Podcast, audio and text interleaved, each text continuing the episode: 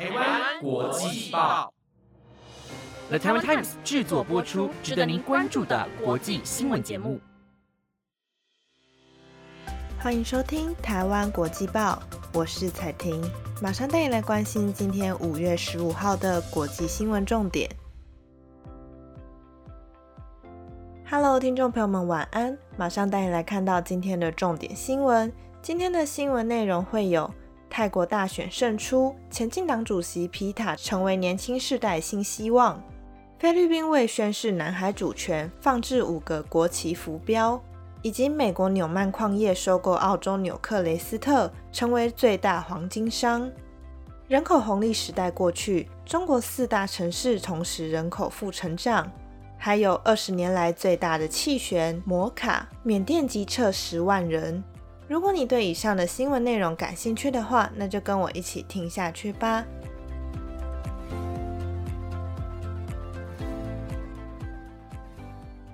首先，今天的第一则新闻，先来带大家关注泰国大选。泰国国会大选在昨日十四号举行，今天正式落幕。新兴政党前进党将和魏泰党及三个小党组成联合政府，但五个党的席次想拿下总理仍有一段距离。南瓜席次排名第三的泰字豪党，他们的动向备受关注。反而是受到军方支持的泰国政府，在本次大选中受到严重挫败。按照泰国总理选制，候选人想当选，必须有五百名的众议员及两百五十名的参议员投票选出。然而，参议员全数由军政府保底指定，这意味着反对派候选人必须拥有三百七十六张票才有机会执政。四十二岁的前进党领导人皮塔今天在曼谷受访，民众支持的欢呼声遍布会场。他宣称自己是下一任泰国的总理，并打算寻求其他五个政党共同建立执政联盟。皮塔表示，自己已经向同样支持政治经济改革的为泰党总理候选人贝东丹致电，邀请他加入执政联盟。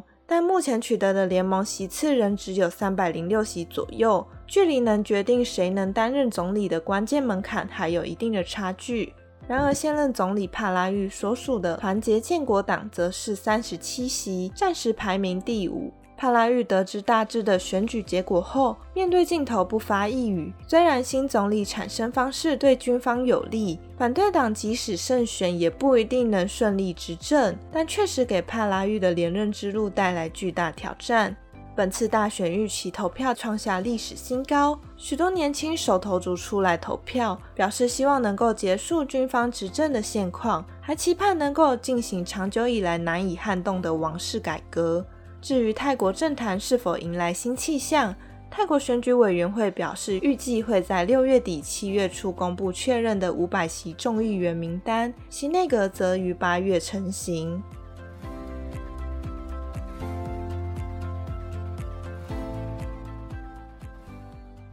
下一则新闻带您关心南海的主权问题。南沙群岛引发周边各国主权争议。菲律宾海岸防卫队发言人今天表示，已经在南海专属经济区内放置导航浮标，宣示对南沙群岛的主权。根据路透社报道，随着中国在南海的行动越来越强势，菲律宾总统小马可是希望与盟邦美国建立更密切的关系。德国之声分析，小马可是上任后开始与美国重修旧好，所以在南海问题上对中国展现比之前更为强硬的态度。菲律宾海岸防卫队说，从五月十日到十二日，在两百里专属经济区内的五个地区设置了五个悬挂国旗的浮标，其中包括牛耳礁。二零二一年有数百艘中国海上民兵船在当地停泊。海岸防卫队南海问题发言人塔瑞耶拉发布推文表示，此举凸显菲律宾保护海上边界和资源，并促进海上贸易安全的坚定决心。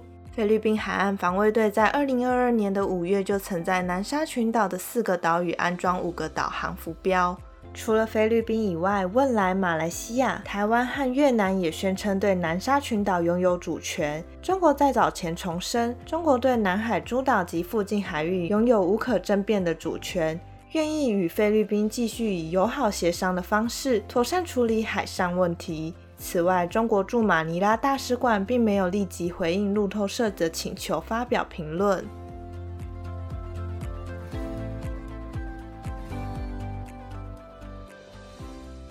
下一则带您看到全球最大的黄金生产商。澳洲的纽克雷斯特矿业公司今天表示，已同意美国对手纽曼矿业公司的收购。这笔两百八十八亿澳元，也就是新台币大约五千九百二十三亿元的交易完成后，将会成为全球最大的黄金生产商。根据法新社报道，透过收购纽克雷斯特，纽曼矿业公司将巩固全球最大黄金生产商的地位，业务遍及北美、南美、非洲、澳洲和巴布亚纽几内亚。而总部位于墨尔本的纽克雷斯特表示，股东每股股份可换得零点四股的纽曼矿业公司股份。纽克雷斯特也表示，此次收购预计将会在今年底完成，隐含价值为两百八十八亿澳元。不过，此次的收购仍需纽克雷斯特股东在会议上的批准，而会议预计在九月或十月举行。同时，也需要澳洲、加拿大和巴布亚纽几内亚竞争管理机构的同意。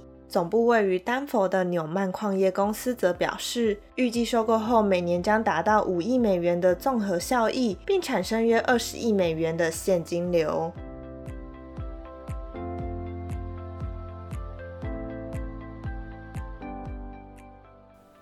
下一则带您看到中国的人口。根据中国官方数据显示，北京、上海、广州和深圳等四座大城市的人口在去年首度同步减少，分别减少了两万至十四万人。在中国整体人口负成长的背景下，大城市很难再出现人口高速增长，也就象征着人口红利时代终将过去。由于实施城市减量、人口规模控制之故，北京常住人口已经连续六年负成长，累计减少近十二万人。上海也曾在二零一五年和二零一七年出现常住人口负成长，其中广州和深圳的常住人口负成长较为罕见，因为这两个地区在过去十年是人口成长最多的城市，深圳更是从一九七九年建市以来首次下滑。人口学家何亚福指出，深圳部分行业受到疫情影响，劳工需求下降，外省劳工返乡，加上深圳当局前年开始收紧落户政策，提高人才定义标准及居住就业年限，让部分的人失去定居资格。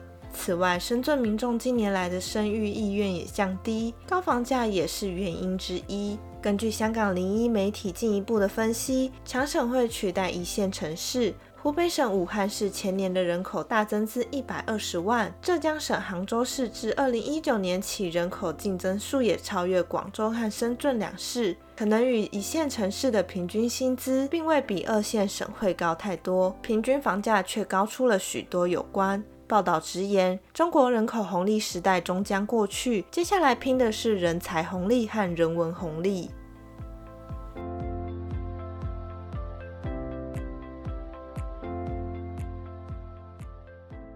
最后一则新闻带您关心到缅甸。二十年来威力最强的热带气旋摩卡，在昨日登陆缅甸西部海岸，强度相当于台湾的强烈台风，带来狂风暴雨，造成许多地方淹水。目前已经至少夺走了六条人命，缅甸当局紧急撤离十万人。而邻近的孟加拉有一百万的罗兴亚人住在简陋的难民营，性命受到严重威胁。二十年来最强的热带气旋摩卡袭击缅甸西海岸。摩卡于当地时间周日傍晚登陆缅甸西部洛开邦，不仅降下暴雨，还造成淹水。瞬间的最大风速还一度突破每小时三百零五公里。而且根据 CNN 气象主播的报道，这场豪雨会降下一百至一百五十毫米的雨量，且从路径上延伸至孟加拉与印度。摩卡在进入缅甸前，已经先登陆了孟加拉的一座外岛，路数被吹得东倒西歪，当地政府紧急撤离居民避难。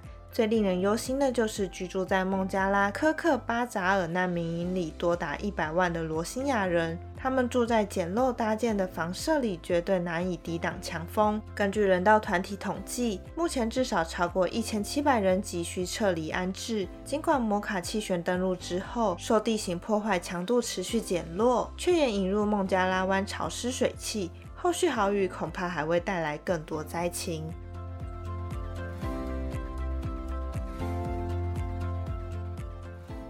以上就是今天台湾国际报的五则新闻内容，感谢您的收听。如果对本节目有任何的建议或想法，都欢迎到 IG 或者是 Apple Podcast 上留言告诉我们。本节目借由了台湾 Times 制作播出。然后想要在这边宣传一下，世新大学广电系和图传系在这个礼拜的周末都会在华山文创园区有毕业展览。如果听众们有空的话，欢迎来参观。那我们就下礼拜见喽，拜拜。